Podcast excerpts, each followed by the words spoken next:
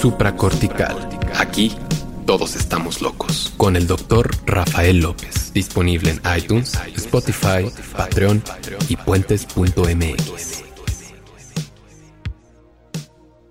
Bienvenidos a Supracortical, yo soy el doctor Rafa López, soy médico cirujano por la Universidad La Salle, soy psiquiatra por la UNAM y ya les platiqué por qué me presento así en cada ocasión. La explicación, si no la escuchaste, está en el audio pasado, donde además platicábamos un poco sobre el impacto que puede tener en un niño el uso de la falda o el pantalón desde la más temprana infancia. Ahí está el audio, no dejen de visitarlo. Oigan, pero el día de hoy quiero platicar con ustedes del violentómetro.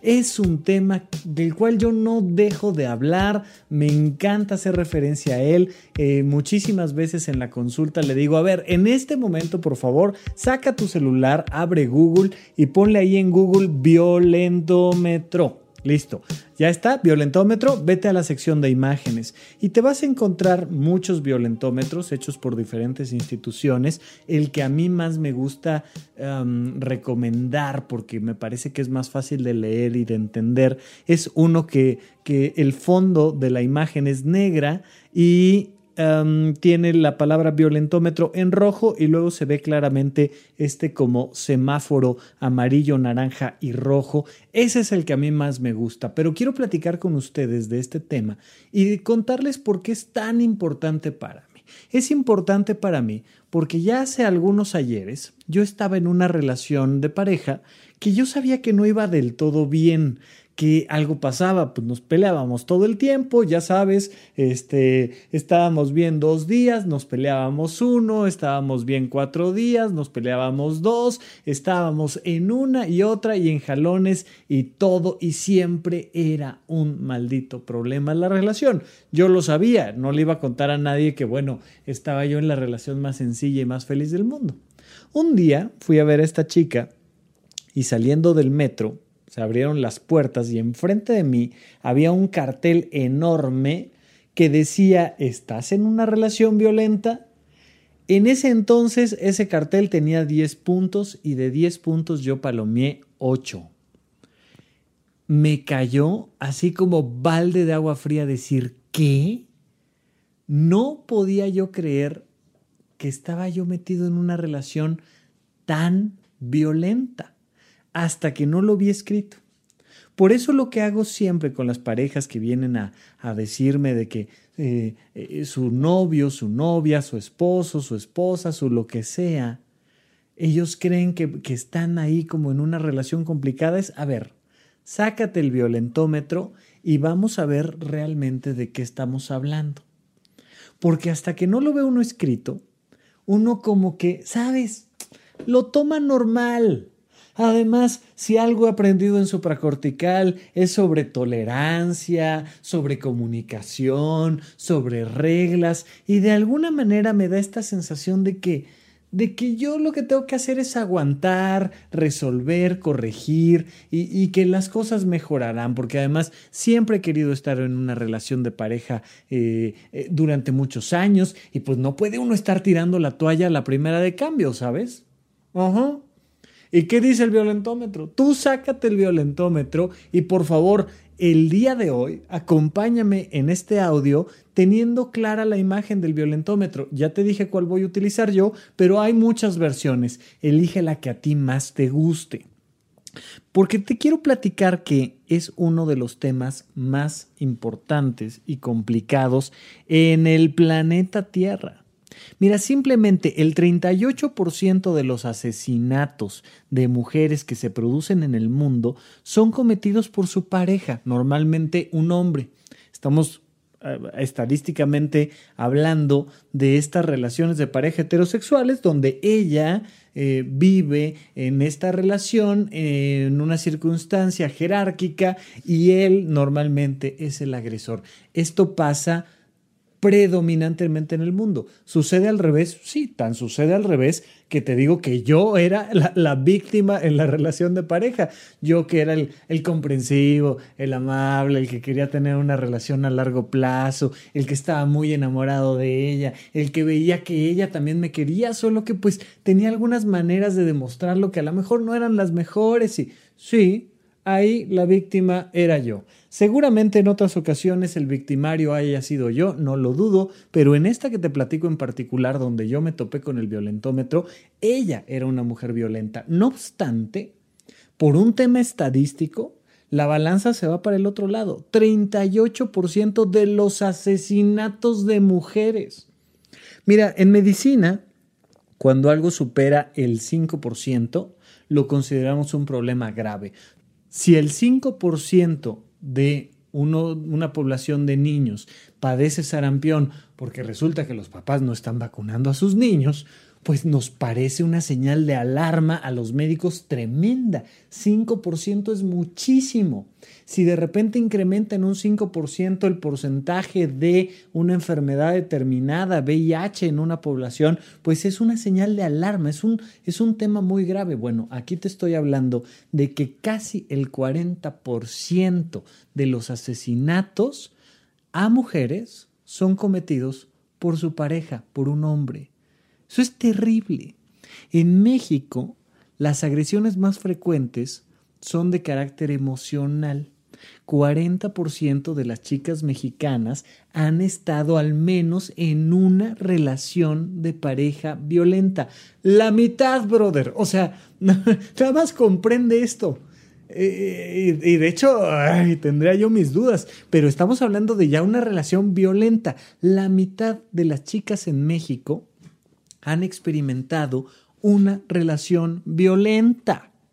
La encuesta nacional de dinámica de las relaciones en los hogares en el 2016 dijo que el 43% de las mujeres mexicanas se han enfrentado a violencia por parte de sus parejas y que una vez que la mujer se percata de que está en una relación de violencia, se tarda en promedio siete años en salir de ahí. Imagínate tú. Ya lo hemos platicado en general con los temas de eh, salud mental. Una persona se tarda en promedio 10 años en recibir atención cuando tiene un problema de salud mental. Sobre todo me refiero yo a atención psiquiátrica, cuando lo requiere.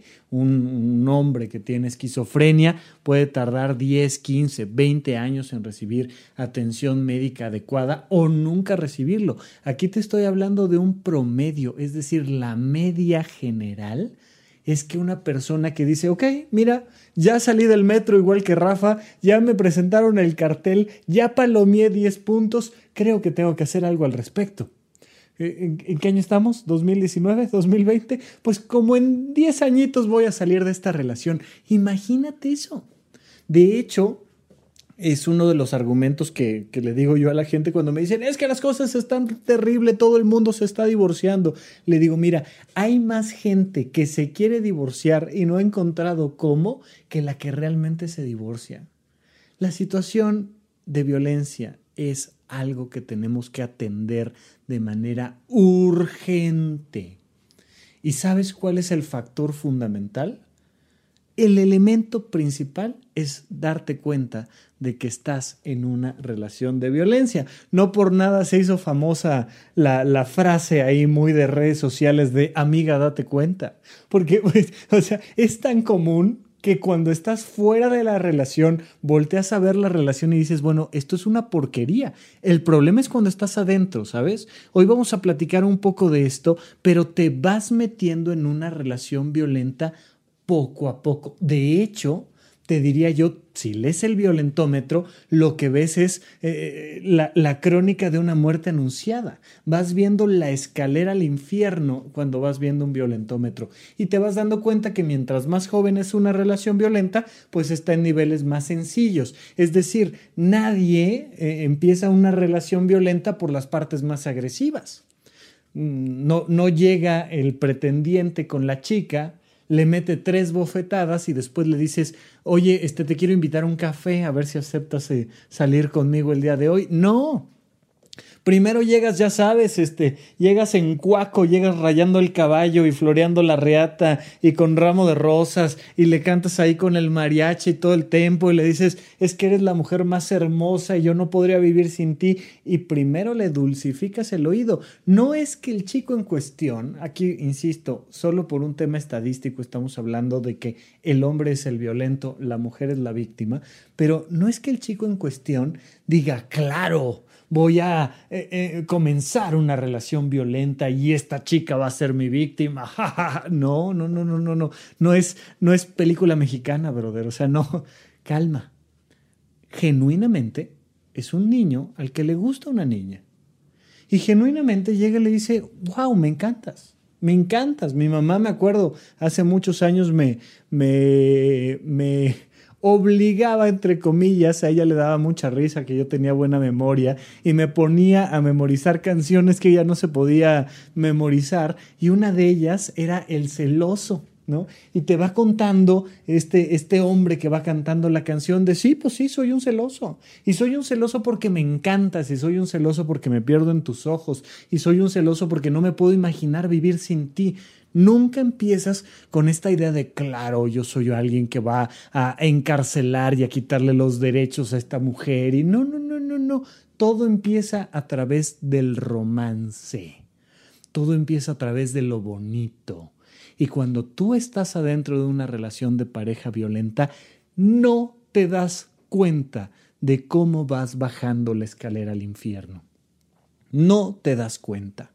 Esa es una de las características fundamentales. Este violentómetro lo diseñó aquí en México el Politécnico en la Unidad Politécnica de Gestión de Perspectiva de Género en 2009 y realizó una encuesta a más de 14 mil jóvenes y entonces llegó a la conclusión de que esta escalerita al infierno de la cual te hablo se podía presentar en tres niveles. Observa si tienes por ahí el violentómetro, por favor, obsérvalo.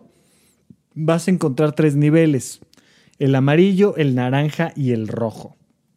El amarillo dice, cuidado, la violencia está presente. El segundo nivel, el naranja, dice reacciona, denuncia y pide ayuda.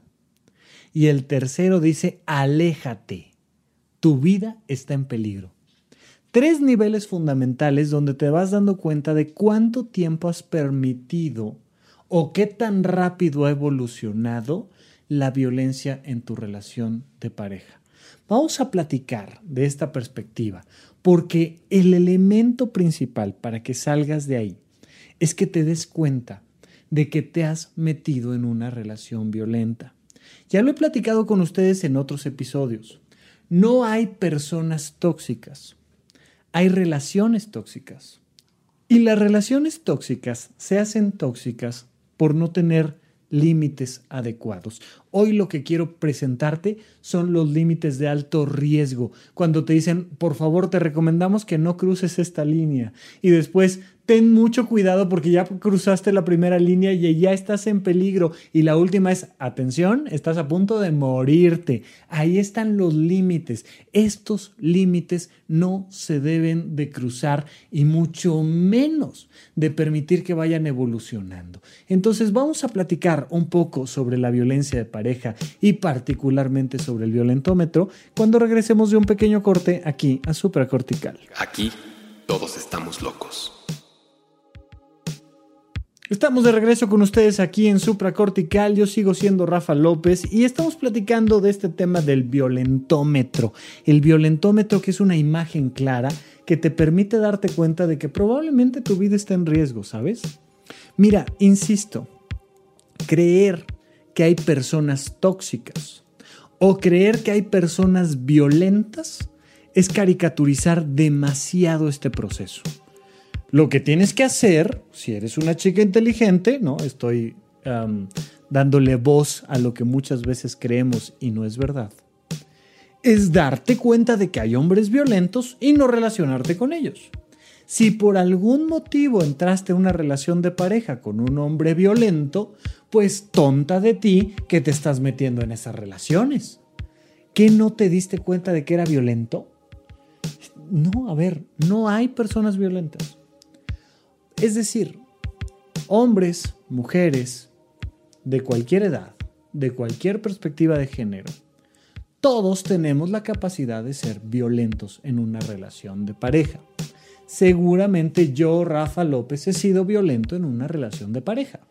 Varias veces he estado con una pareja que ha sido violenta conmigo, porque los seres humanos nos relacionamos todo el tiempo y necesitamos estar haciendo ajustes constantes para no generar una relación tóxica.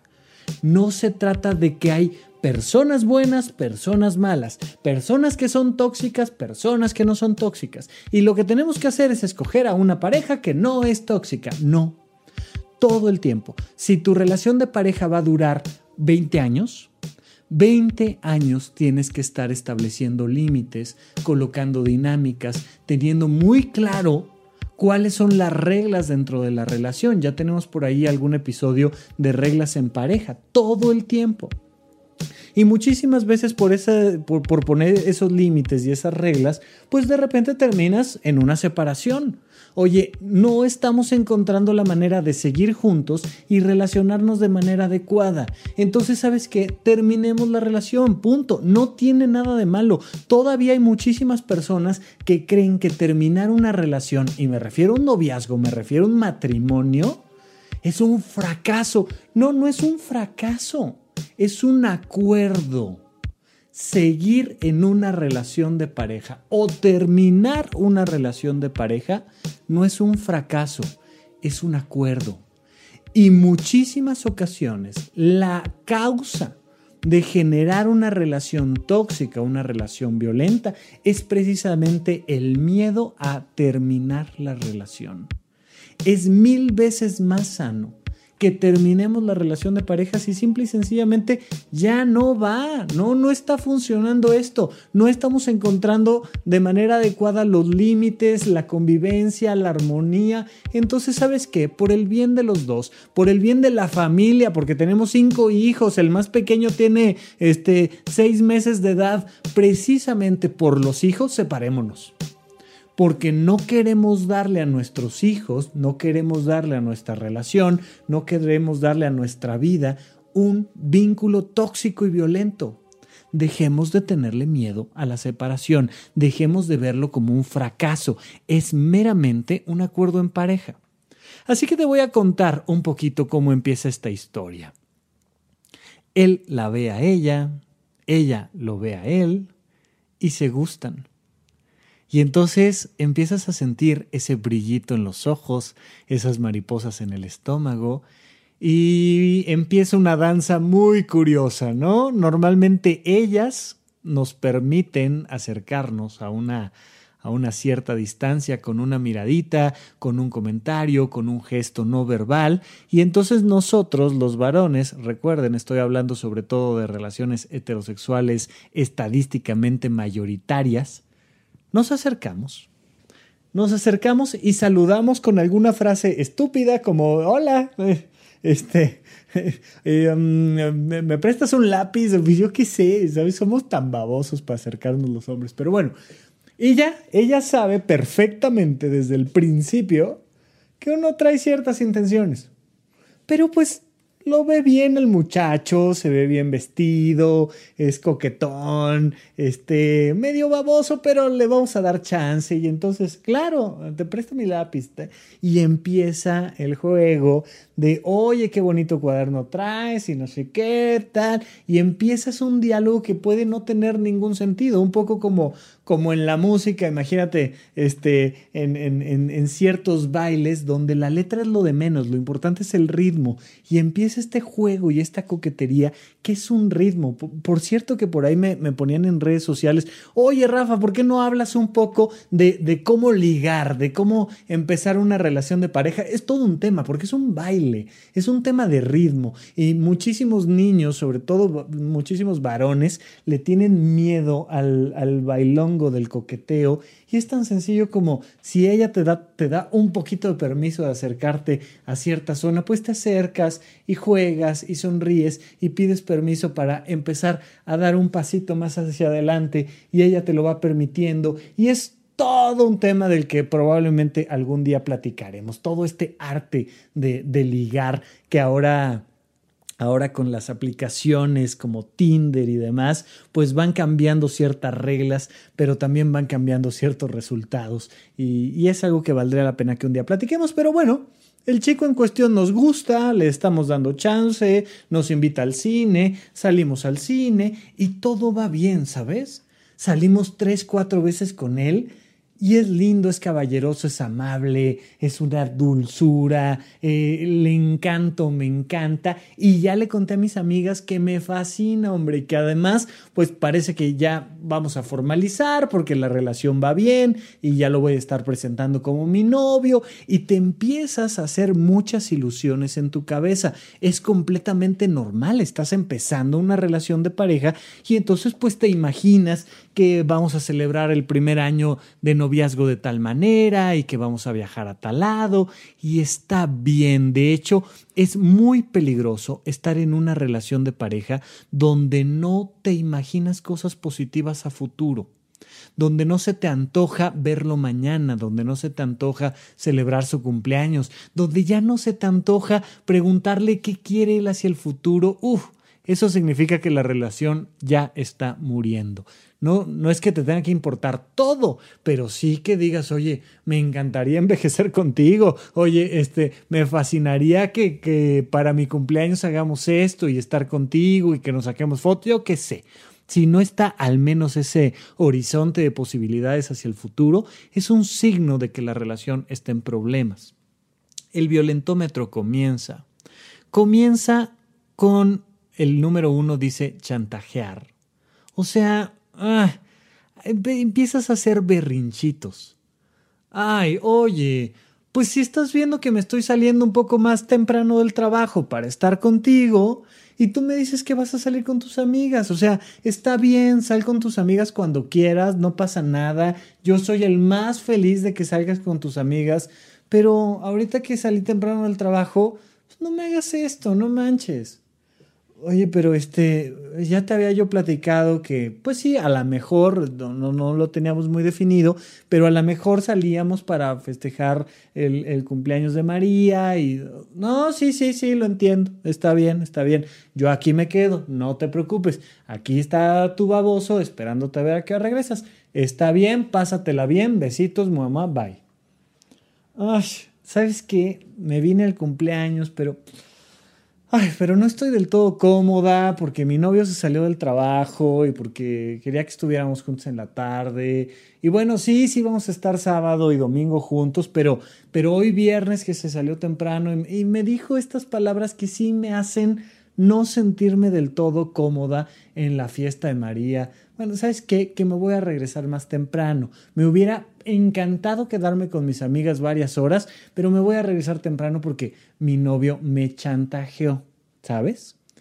Va pasando el tiempo y esos chantajes se van haciendo más frecuentes y más frecuentes y más frecuentes. Y entonces ¿por qué me dejas aquí? ¿Por qué no me contestas? Te tardas mucho en contestarme un mensaje, te marco tres veces y no estás disponible, resulta que siempre estás en HUD y empiezan a incrementar los niveles de chantaje. Recuerda que esto es una escalerita al infierno.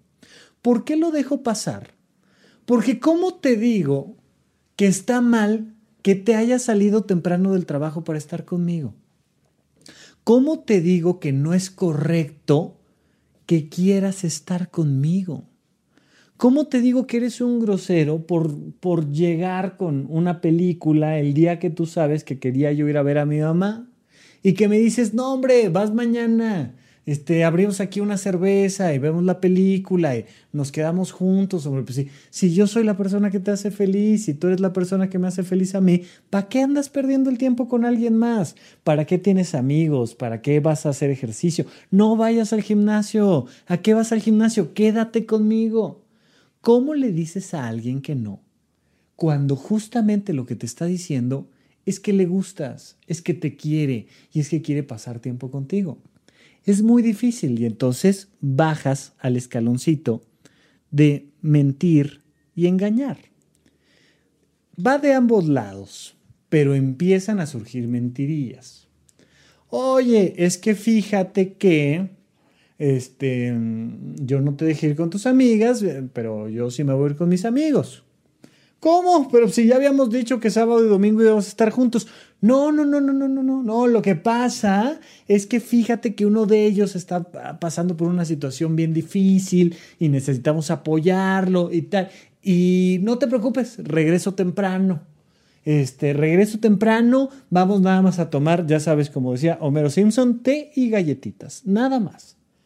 Y entonces se va y resulta que cual temprano y resulta que cual uno de ellos tenía problemas de nada, se va a un table el brother este y se pone hasta las manitas de alcohol y agarra una borrachera tremenda, la agarra el sábado y el domingo la termina a las 6 de la mañana y todo el domingo está crudísimo. Y entonces sí, tú no fuiste con tus amigas, pero él sí se fue de borracho, ¿no? Vuelvo a la, a la imagen estereotípica de la relación heterosexual, donde estamos hablando del 40% de la población, ¿eh? o sea, no es poca cosa. Hay muchas más versiones, sí, pero esto suele pasar.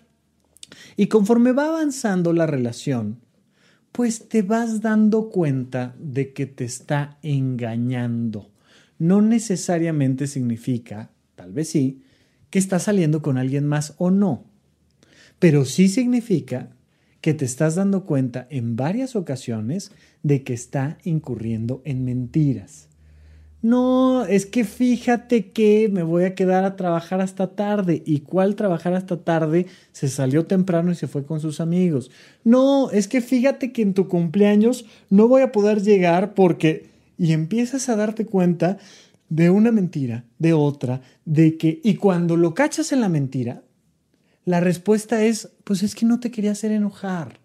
Es que como tú tienes un problema de intolerancia, pues yo te tengo que mentir. El problema eres tú, porque me haces unos panchos tremendos cuando estás mintiendo todo el tiempo y tal, porque para cubrir un conflicto no me quiero pelear contigo y sigues avanzando en esta escalerita al infierno empieza a ignorarte y a celarte. Estamos en el punto 3 y 4.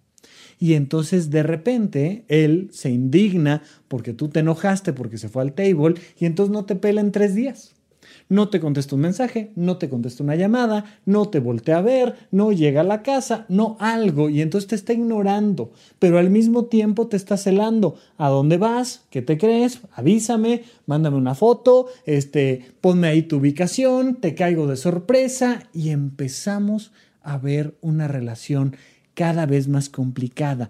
Avanzamos en esta escalerita y empiezan ya las humillaciones. Mucha gente ha escuchado que dice, este, es más grave la violencia psicológica que la física, porque la violencia psicológica lo es todo. No, no, no, no, no, no, señores. Empezamos con la violencia psicológica y lo que sigue es la violencia física. Y entonces empezamos con humillaciones. Es la forma más frecuente de violencia, la violencia psicológica, la de las ofensas, la de las humillaciones. ¿Por qué es la más frecuente? Porque es la más simple. Es mucho menos frecuente estadísticamente que te encuentres con los niveles más graves, que son el asesinato, las violaciones, a que te encuentres con los niveles más simples, como las ofensas. Esta es una manera interesantísima de ir dominando a una persona. Por favor, no lo hagan, nunca lo haga usted en casa, pero la manera de ir dominando a una persona es quitándole su confianza psicológica. Le vas quitando la autoestima. Oye, qué fea te ves, ¿eh? Es que, mira, bueno, no es que tú te veas fea, es que en ese vestido tan cortito de falda te ves fea.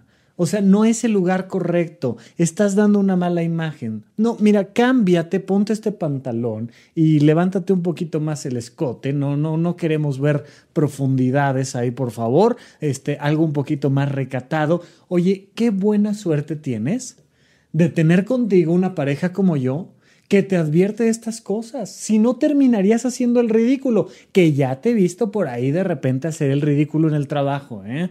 Yo creo que va a haber que ir cambiando tu guardarropa porque fíjate que... Y entonces de repente le dices que es una tonta, de repente le dices que no tiene filtro social, de repente le dices que no, no sabe conducirse en sociedad, que nunca va a tener éxito, pero que afortunadamente está contigo. ¡Oh!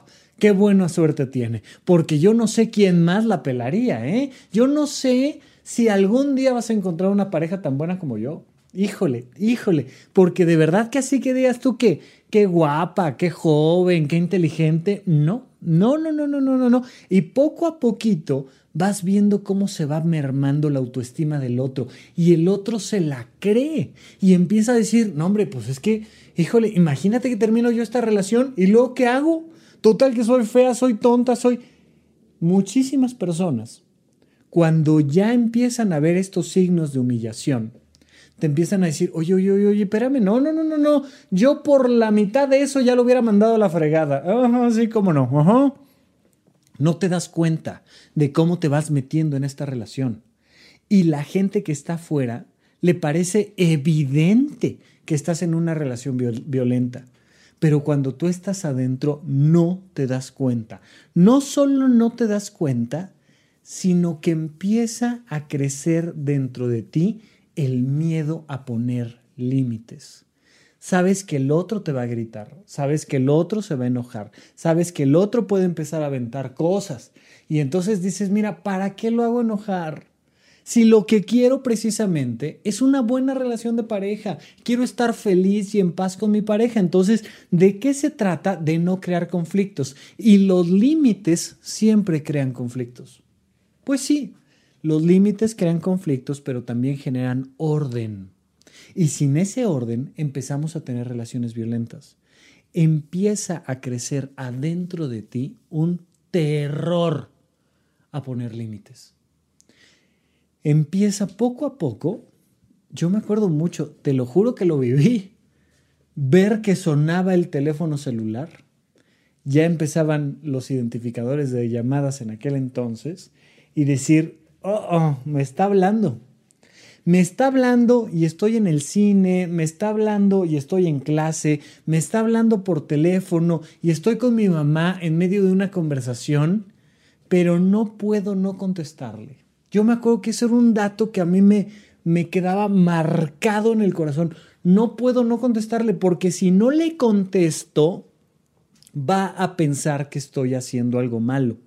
Y como ahorita estamos bien, como ayer nos pasamos un día increíble, como estamos platicando súper buena onda, pues mejor le contesto, interrumpo la película, dejo de hacer ejercicio, dejo de hablar con mi mamá porque le tengo que contestar y entonces le tengo que contestar, pero la llamada va a durar lo que la otra persona quiere que dure, ¿eh? O sea, no creas que es que, oye mi amor, perdóname, estoy este, haciendo ejercicio, te marco al ratito. Sí, sí, mi amor, bye. Pues, no, Oye, ¿y por qué ahorita? Pues ya deberías de estar en la casa, ¿no? Oye, digo, qué bueno que vas a hacer ejercicio, pero para eso tienes un horario para hacer ejercicio. Y empiezan los reclamos y se hacen llamadas eternas, llamadas verdaderamente eternas que tienen que durar lo que la otra persona quiere que duren. Y siempre el que está mal es uno. Siempre es, es que como eres el tonto, como eres la tonta, es como, claro, tú no te das cuenta, me haces pensar mal, es culpa tuya.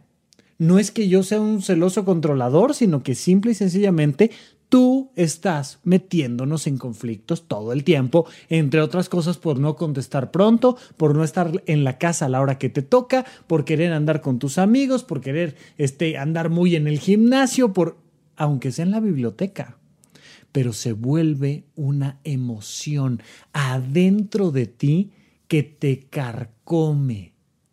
No le puedo no contestar, no puedo no salirme de este cumpleaños para ir a verlo, no puedo no estar al pendiente de él o de ella. Esa emoción te debe de hacer darte cuenta de que ya estamos en niveles más graves. La frontera entre el nivel amarillo, el más básico de cuidado, la violencia está presente, a reacciona, denuncia y pide ayuda. Fíjate que dice denuncia, ¿eh? Ya veremos por qué, pero, pero es un tema importantísimo. La frontera es controlar o prohibir. Mira, para que no tengamos problemas, Vamos a sentarnos a platicar. Vamos a poner las reglas. Es bien fácil. ¿Quieres no tener problemas conmigo? Palabras más, palabras menos. No vayas al gimnasio. No vayas a la escuela, hombre, ya la maestría, ¿para qué? ¿Para qué haces una maestría si ya tienes licenciatura y un trabajo donde te remuneran muy bien? ¿Ya para qué estudias más? ¿Cómo que te vas a ir a estudiar a Los Ángeles tres meses? Pues, ¿qué te crees si yo aquí pintado queda? Ya te lo prohíbo. Para que tú y yo tengamos una relación de pareja bien, armoniosa, pacífica, romántica, no estudies, no tengas amigas, no tengas hobbies, no salgas tú sola, no vayas a museos, no quieras esto, no quieras lo otro, no le pienses, no le muevas, no no, no. Quédate en la casa, acompáñame a todos lados, no me sueltes de la mano, te lo prohíbo. Y entonces ya estamos en una frontera mucho más complicada. La violencia avanza con la bandera del amor. Fíjate en esto, de un amor muy malentendido de un amor muy tóxico, porque en realidad el amor no destruye, el amor construye, el amor nunca duele. Un día tendremos que hacer un podcast sobre el amor nunca duele. Si duele, no es amor. Pero esta violencia avanza con esta bandera de un supuesto amor. Es que como te amo y quiero estar contigo, te prohíbo. Es que como te amo y quiero estar contigo, te engaño. Es como que te amo, pues te, te chantajeo. Es que porque te amo soy violento. Fíjate en esto, es una locura. Verdaderamente es una locura porque ahora sí, ya estamos dejando atrás los niveles más habituales de violencia y nos estamos adentrando a cosas un poquito más complejas. Una vez dejada atrás la violencia psicológica, nos vamos a empezar a meter a la violencia física, y a ti no te voy a hacer nada. Pero ya me voy a empezar a meter con tus objetos personales. Mira, este lápiz labial en particular se te ve muy feo. Es un rojo puta horrible que no te conviene salir en una foto con él y terminar en redes sociales. Entonces, ¿sabes qué? Te voy a hacer un favor. Te lo voy a tirar, te lo voy a esconder, te lo voy a destruir. Tus cigarros te los voy a destruir. ¿Sabes por qué te voy a quitar tu cajetilla de cigarros? Porque te amo.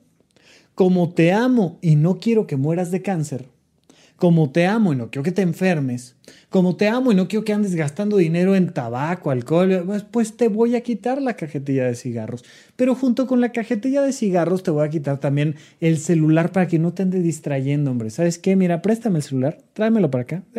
Te lo guardo, ¿eh? Te lo guardo. Ahí te lo regreso cuando a mí me parezca pertinente regresártelo. Te quito la televisión o el iPad. Ya no es tuyo, ya es nuestro o ya es mío ese objeto que tienes. Ya es mi carro, ya es mi casa, ya es mi algo y te lo quito. Te tiro una falda o te tiro un pantalón o te tiro una libreta de contactos.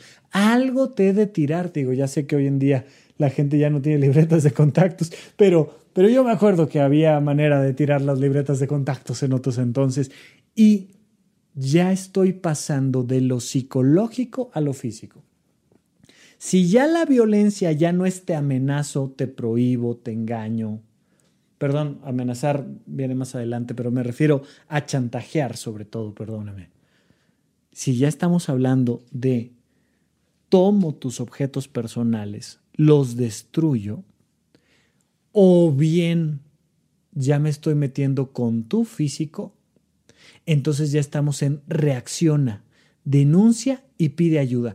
Antes de esto, todo lo anterior era cuidado, la violencia está presente. ¿Y por qué dice cuidado? Porque recuerda que es una escalerita.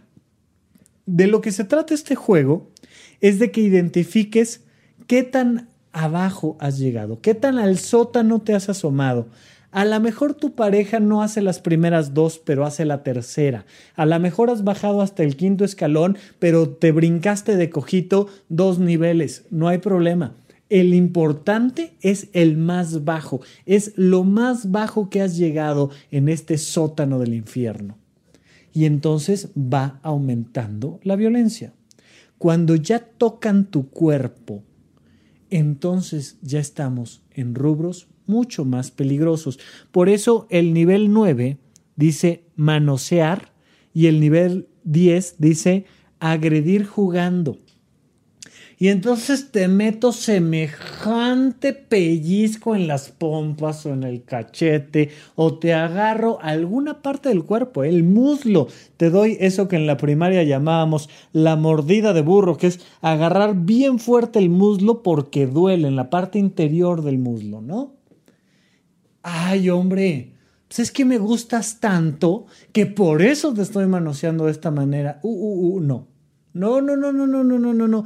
Ya cuando eso es una caricia que por un lado no es consensuada y por otro lado no es placentera, ya estamos en niveles altos de violencia. Oye, pero ¿qué pasa con una pareja que tiene un gusto por el sadomasoquismo y que entonces les gustan los latigazos y, los amarres y los arneses y no sé qué tal, y te jala el cabello y te... Ok. Al final de la caricia, ¿fue placentero para los dos? Sí, estamos perfectos. Oye, tan placentero fue que lo platicamos y te dije, oye, la próxima vez más bien me haces nudo marinero y me atas la pierna derecha con el cuello. Y Sí, sí, sí, órale, va. ¿Es consensuado? ¿Es placentero? ¿O es una caricia no consensuada? Ya te pedí, por favor, que en público no me estés agarrando las pompas. Oye, pero te las agarré bonito, ni siquiera te, te, te hice algo que te doliera. Y sí, pero no es placentero. Estamos en público y no me gusta que en público me agarres las pompas. Pues entonces no es placentero, punto. Date cuenta, por favor, ya cuando estoy entrando a estos niveles, quiero que seamos un poquito empáticos con ambas partes, que seguramente tú que me escuchas has sido violento, violenta en una relación de pareja. Esta idea infantiloide de que en una relación violenta hay un victimario y una víctima se acaba aquí, por favor. Todos hemos sido violentos en una relación de pareja. Es lo más probable, estadísticamente hablando. Estoy casi seguro de que has chantajeado, estoy casi seguro de que has eh, tomado un objeto personal. Simplemente el revisar el celular de tu pareja es algo que ya habla de un cierto nivel de violencia, ¿sabes? Y estoy seguro que lo has hecho. Tú lo has hecho, yo lo he hecho, todos hemos incurrido de una u otra manera en una caricia que no era placentera y que sabías que no era placentera, pero que de alguna manera era algo que tenías que hacer. Entonces dejemos de estigmatizar a los violentos, estos hombres heterosexuales, machos de, del heteropatriarcado que, que son violentos con las mujeres. Ah, ah, ah, ah, ah no.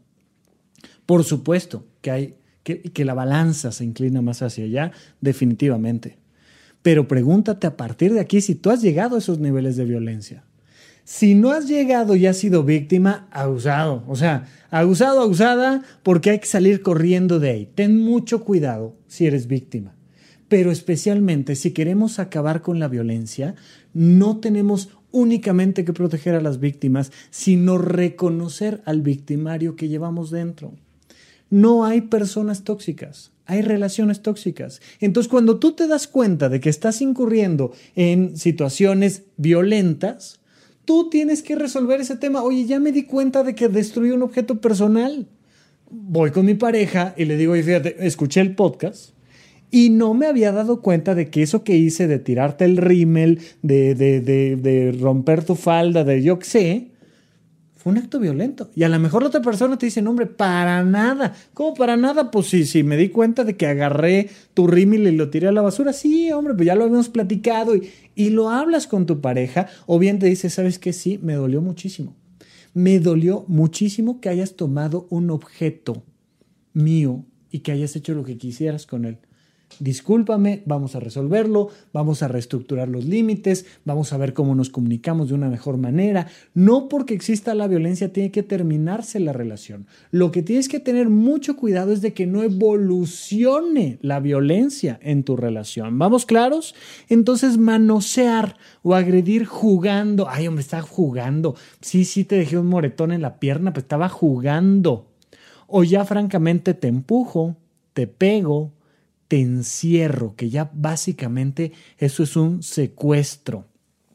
Ya cuando pasamos al siguiente nivel, que ya dice, aléjate, tu vida está en peligro, créanme que aún en este nivel muchísimas personas tienen miedo a terminar una relación de pareja. Muchísimas. De hecho, gente cercana a mí, donde ya su pareja, otra persona cercana a mí, la está ahorcando contra la pared. Y de todas maneras, la, frase que sale una vez que estás platicando con esta chica es, pues es que yo, yo lo quiero mucho y todavía lo amo y hay cosas de él que me encantan. Acuérdate, la violencia avanza con la bandera del amor. Es terrible, terrible. Eso no puede funcionar. Todavía en niveles muy graves, la gente le cuesta trabajo ver porque esto va evolucionando poco a poco y porque cada vez más da más pena y culpa estar metido en esa relación. Entonces prefieres nulificar el evento. Ya estamos hablando de amenazar con objetos, de amenazar de muerte a alguien, en muchas ocasiones de llegar a niveles de violación y el nivel más alto, evidentemente, que siempre termina con la relación violenta, es el asesinato. Hay dos puertas para salir de esta relación de, pareja violenta. Por arriba en la escalera donde empezaba la relación e ir regresando sobre lo andado, desandando los pasos, como decían este, los clásicos españoles. Y entonces, sí, estoy adentro de una relación de pareja violenta. Oye, ya nos dimos cuenta los dos que estamos en esta relación. Vamos desandando los pasos, vamos subiendo esta escalerita y saliendo del infierno. Y cada vez más vamos a ir trabajando para que nuestra relación sea más eh, eh, equitativa, más justa, más amorosa, más placentera o si no, la otra salida es a través del asesinato. O sea, creo que es obvio hacia dónde tenemos que trabajar. Pero ¿qué tenemos que hacer para resolver estas relaciones de pareja violentas? Punto número uno, trae contigo siempre el violentómetro. Aunque estés en una gran relación de pareja donde se entienden, se quieren, se todo, platiquen del violentómetro. ¿Qué tiene de malo? Es como, es como irte a hacer exámenes de laboratorio para saber cómo andas del colesterol, hombre. Platicas con tu pareja, oye, a ver, fíjate, saqué el violentómetro, escuché el violentómetro en el podcast y lo saqué y fíjate que creo que yo he estado haciéndote esto. ¿Cómo ves? Tener el nivel emocional, la madurez como persona, el nivel espiritual para decirle a alguien, oye, creo que estamos incurriendo en temas acá medio violentones. A lo mejor no lo avientas tan de golpe, pero sí le dices, oye, ¿por qué no vamos a una sesión de pareja ahorita que estamos bien, a, pulir ciertas cosas? Y ahí dices, mira, el otro día que me hiciste esto, me molestó, tal, y reestructuras los límites. Yo le digo a la gente que procure encontrar constantemente lugares y momentos para hacer una pausa en la relación que sean placenteros. Oye, te invito a cenar, te invito a desayunar, vente, vámonos de viaje, vámonos de fin de semana, es como irnos de retiro, o en una de esas, vámonos de retiro espiritual, o sea, hay instituciones religiosas, psicológicas, filosóficas, que hacen retiros para parejas, vente, vamos, nos la vamos a pasar increíble y además vamos a pulir algunas cosas, está padrísimo. El punto número uno es date cuenta de que la, la violencia está presente y no estigmatices o satanices a tu relación. No, como ya llegamos al nivel 7, ya hay que dejar la relación aquí. Más vale que nos separemos porque voy a terminar asesinando. No, no, no, no, no. Vamos a desandar estos escalones terribles en los cuales nos metimos. ¿Por qué nos metimos en ellos? Porque no nos dimos cuenta, por una necesidad de, control, por una necesidad de estructura, por una necesidad de solventar estas diferencias entre dos personas, terminas metiéndote naturalmente en una relación violenta. Tú has sido violento, yo he sido violento, tú has sido víctima de la violencia, yo he sido víctima de la violencia. La próxima vez que identificas violencia en tu relación de pareja, como un adulto que eres, de manera muy madura, dices, calma, lo resolvemos. Lo resolvemos y punto. Y no pasa nada. La única manera de que esto se ponga cada vez más grave es que hagas como que la violencia no está. Uf, ahí sí nos estamos metiendo en una complicación. Ahí sí hay que tener mucho cuidado porque nos estamos metiendo en una complicación. El paso número uno es darme cuenta de que la violencia está presente. El paso número dos es empezar a reestructurar los límites. Para que el paso número tres sea empecemos a encontrar mejores maneras de relacionarnos y de comunicarnos. Te voy a dar lo mejor de mí, me vas a dar lo mejor de ti, vamos a compartir experiencias, vamos a, andar juntos por la vida buscando resolver este proceso.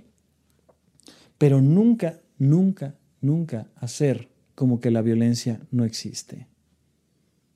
¿De acuerdo? Esta es la parte importante. Fíjate, hay algunos factores como niveles socioeconómicos, eh, definitivamente el nivel educativo, que hacen más probable la violencia. No obstante, a cualquier nivel académico he encontrado yo relaciones francamente violentas, pero mientras más bajas en el nivel académico, es más frecuente y más intensa la violencia. Entonces, ¿quieres tú, que eres padre de familia y tienes dos hijas, proteger a tus hijas de la violencia? edúcalas. Edúcalas significa mándalas a la escuela y que saquen sus mejores calificaciones y sigan adelante hasta la maestría o hasta el doctorado. Sí, por supuesto, eso es educar. Pero también educar es dejarlas entrar en convivencia con el arte, con la filosofía. Educarlas también es enseñarles a, a bailar y enseñarles artes marciales y enseñarles muchas cosas. Mientras una niña va creciendo, y, precisamente de ahí la importancia de lo que platicábamos en el episodio pasado. Las niñas desde pequeñas tienen que aprender artes marciales. Las niñas desde pequeñas tienen que aprender mecánica, ingeniería. Me refiero yo a, armar y desarmar una licuadora, yo qué sé. Este tipo de cosas que va educando a la población. Por supuesto, no hacer diferencias entre hombres y mujeres, especialmente en la temprana infancia. Y con esto no me refiero a que no podamos vestir a un niño de azul y a una niña de rosa y de, ay, no, cuidado porque ya se desata la violencia. No, pero yo recuerdo en mis primeras relaciones de pareja, en la prepa, que mi novia, de, estoy hablando yo, no sé, tendríamos 15, 16 años, ella era la hija mayor y tenía un hermano menor, un año menor que ella. Cuando el papá llegaba a la casa, yo estaba con ella, era mi novia, estábamos viendo la tele, y cuando el papá llegaba a la casa, ella se tenía que levantar a servirle de comer a su papá, mientras su hermano se quedaba conmigo sentado en el sillón viendo la tele. Ya estás generando dos canales de violencia. Uno en ella, que se asume como la servidumbre, y otro en él que se asume en su hermano como el patrón. Ya si me apuras un poquito, tres canales, porque a mí ya me estaban de alguna manera educando. Imagínate que hubiera durado 10 años en esa relación de pareja, pues, pues yo ya hubiera entendido de un principio que aquí la que sirve la comida es ella y que yo me puedo quedar sentado en el sillón en lo que ella atiende a un varón, ya sea su papá, su hermano o a mí. Eso no es correcto, eso no es educación. Necesitamos entender que hombres y mujeres de cualquier preferencia sexual tienen todo el derecho de poner límites en una relación de pareja. Otro punto muy importante es que en la medida de las posibilidades yo le recomiendo a los chicos, a los jóvenes, niños, niñas, que tengan muchas relaciones de pareja en la prepa. ¿Cuántas? Las que quieran, hombre. O sea, si muchas para ellos fueron dos, dos está perfecto. Si fueron diez, diez está maravilloso. Si fueron veinte, veinte está perfecto. Algo que es fundamental aprender en la preparatoria es que las relaciones de pareja se terminan. Ah, es que acabo de encontrar el gran amor de mi vida y este no me peló. Pues no te peló, hombre, y sobrevives. No, ahora sí, el segundo gran amor de mi vida este, me dijo que sí y ya vamos a cumplir una semana juntos. Y a la semana y media, astronamos. Ay, es que estoy tan triste. Sobrevívele, brother, sobrevívele. Le tenemos mucho miedo a terminar relaciones de pareja seguimos teniendo esta idea de que tenemos que encontrar al príncipe azul, a la princesa en desgracia, que vamos a rescatar y que a partir de ahí vamos a vivir felices para siempre. Hazme el bendito favor. No hay manera. Es muy importante que sepamos que sí, una ruptura de pareja duele, me refiero desde un noviazgo de una semana en un chico de preparatoria hasta un matrimonio de 10 años. Duele, duele y duele mucho y sobrevives y sigues adelante. ¿eh? Ninguna relación de pareja, ningún amor de mi vida, ningún amor de tu vida vale tu vida de verdad. Vale estar metido en una relación violenta. Es que lo amo, me vale, o sea, me da exactamente igual si lo amas y si nunca vas a encontrar a nadie como él o como ella. Te está matando, date cuenta te está matando, ten cuidado. Ah, es que con la bandera del amor dejo avanzar a la violencia. Va a doler, sí, la separación va a doler, pero vas a salir de ahí y vas a encontrar otro gran amor de tu vida y no pasa nada. Y simplemente desde el principio ve estableciendo reglas. Mientras más larga es la relación de pareja, es mejor que tengamos reglas más claras, verbalmente más claras. Mientras más joven es la relación de pareja, mientras menos tiempo llevamos en la relación de pareja, podemos asumir muchas cosas, podemos eh, dejárselo al lenguaje no verbal. Pero si ya estamos casados, vale la pena que digamos, oye, un fin de semana de cada mes nos la vamos a pasar tú y yo juntos encerrados en la casa. ¿Sale? Sale. ¿Ya llegamos a ese acuerdo? Sí. ¿Se cumple sí o sí? De acuerdo o sea, porque ya llevamos 10 años juntos y las reglas tienen que ser mucho más claras. No, llevamos una semana, pues medianamente ahí vamos sintiendo cómo se van dando las cosas, pero no hay que tenerle miedo a poner reglas claras. Es muy importante porque el nivel de violencia en el planeta Tierra es altísimo y es altísimo por falta de educación. No me refiero solamente a falta de licenciatura, que también me refiero a falta de educación académica, psicológica, filosófica, religiosa. No le tengas miedo ni a ser víctima ni a ser victimario. Simplemente resuelve tu relación. Muchísimas gracias a todos por su atención y seguimos platicando aquí en Supracortical. Supracortical.